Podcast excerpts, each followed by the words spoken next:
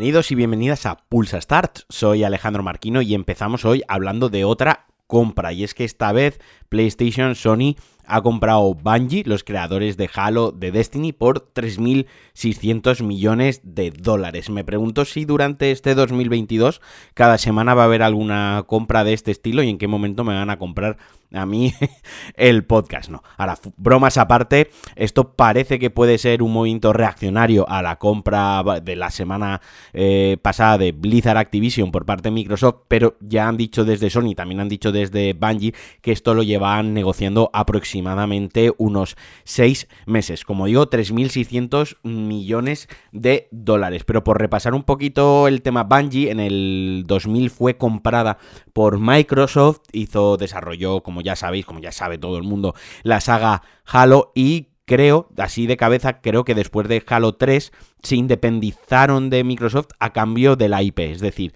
eh, Halo como tal, como IP, como propiedad intelectual, como marca, se lo quedaba se lo quedaba Microsoft, por eso ha seguido desarrollando otros Halos en exclusiva y ellos eran independientes y en ese momento firmaron un acuerdo de 10 años con Activision. En esos 10 años pues sacaron Destiny 1 y Destiny 2. Destiny 1 ya sabéis que prometía mucho y se quedó un poquitín ahí a medias, era tenía un gameplay muy bueno, muy chulo, unas bases jugables muy guays, pero mm, no acabó no acabó de cuajar, si lo hizo ya Destiny 2, donde pulieron todo lo que se podía ver en Destiny 1 y lo llevaron un paso más allá, creando una comunidad de jugadores que a día de hoy es increíblemente grande y es increíble la cantidad de gente que juega Destiny 2 y además dentro de, creo que la semana que viene, sale la, la próxima gran expansión. Y ahora como decía, la ha, sido comprada por parte de PlayStation. No sé si ha habido una compañía dentro de la industria de los videojuegos que haya dado tantos tumbos, que haya sido tan veleta en el buen sentido de, la expresión. Pero bueno, dentro de este acuerdo, ¿qué, ¿qué pasa con sus juegos? ¿Qué pasa con sus IPs? Pues Bungie va a seguir siendo una desarrolladora multiplataforma, incluso podrá autopublicarse, autoeditarse los juegos en las plataformas que quiera. Eso sí, se han reservado ahí una pequeña cláusula, al parecer, en la cual da derecho a Sony a tener algún juego en exclusiva para ellos. Pero tanto desde la compañía nipona como desde Bungie, pero sobre todo desde Sony, han hecho mucho hincapié en que seguirá siendo una compañía que desarrolle juegos multiplataforma y que sus títulos serán para todos, que los podrás jugar en Xbox, en PC, en, Nintendo y también en PlayStation. Luego esto, como siempre, como comentábamos con la compra de Microsoft, falta ver luego eh, del dicho al trecho va, vamos, del dicho al hecho va un trecho, mejor dicho. Jeje, eh, habrá que ver luego esto cómo pasa en la realidad, cómo se ejecuta y si realmente es así. Pero vaya, menudas semanitas locas estamos teniendo. Esta sí que no la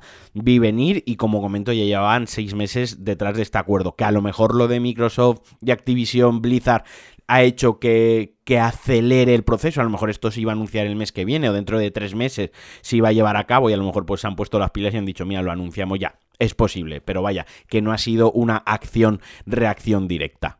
Y parece ser que Cyberpunk 2077 para nueva generación, para PlayStation 5 y para Xbox Series X, podría estar más cerca de lo que parece. Y es que una cuenta de Twitter dedicada a PlayStation, a, bueno, a todo el mundo PlayStation, detectó en el backend de PlayStation Network unos datos, una portada del próximo del próximo juego, iba a decir, del próximo lanzamiento ya de este de este parche, de esta versión Next Gen, pero es que también se ha podido ver algo que, como digo, estos siguen siendo rumores y siguen siendo gente que trastea y que ve cosas que no tiene por qué ser nada oficial, también lo han visto en la plataforma de Xbox del, del Game Pass. Por si no lo sabéis, os refresco la memoria. Esto estaba previsto, este parche para el parche NetGen para 2021. Con todo el desastre del lanzamiento del juego, se retrasó al primer trimestre de 2022. Dijeron primer trimestre desde la compañía CD Projekt, es decir, que antes de abril deberíamos tenerlo. Y luego ya es cuando empezarán a lanzar los DLC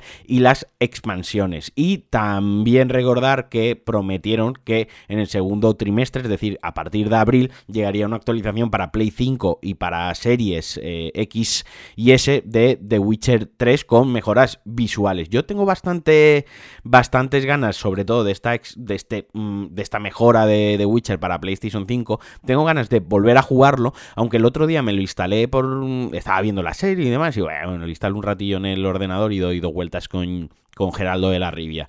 Y la verdad que tengo que decir que el combate ha envejecido fatal y que hay una cosa que no acaba de convencerme que es cómo se mueve Gerald. Es como que no pesa, como no, no, no notas un personaje que sea pesado, robusto, una persona musculada de esa altura que a lo mejor pesa 90 kilos, pues al andar tendría que ir lento, al, al subirse al caballo, al bajarse, al saltar, al correr, al pelear.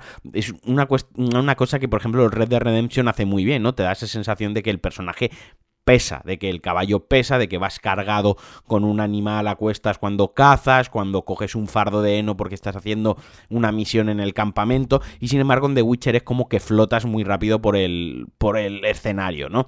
No sé si esto lo mejorarán, supongo que no, porque simplemente dijeron que traía mejoras visuales y que también traería algunas misiones inspiradas en, en, la serie de Netflix. Pero vaya, aquí lo importante es eh, que parece ser que la versión de PlayStation 5 de Cyberpunk 2077 y por ende y por, por extensión la de series X y S podría estar casi casi ya al caer. Y vamos sabiendo ya también más detalles de Elden Ring que se lanza en unas poquitas semanas, el día 25, y es que el otro día el blog oficial de PlayStation eh, publicó una entrevista bastante chula y que os recomiendo que os leáis a Hidetaka Miyazaki, al creador de Elden Ring, de, Bloodborne, de Dark Souls 1, 2, de 2, bueno, Dark Souls 2 realmente no, pero bueno, Dark Souls 3, bueno, Demon Soul, ya sabéis, de toda, de toda la saga de los Souls, la cabeza de From Software, y que no os voy a transcribir la entrevista entera porque sería larguísima, lo que sí que os voy a decir, por ejemplo, comentó que se pasó en un fin de semana junto a un amigo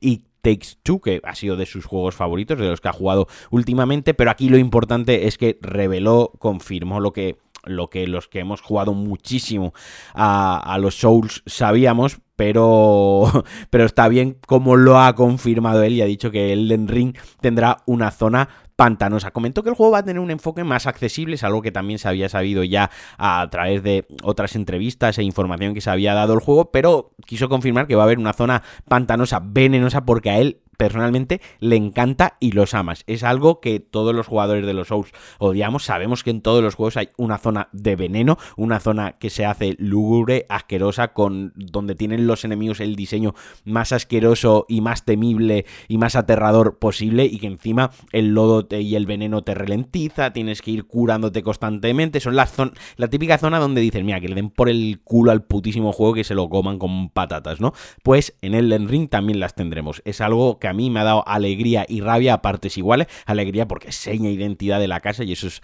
algo bueno.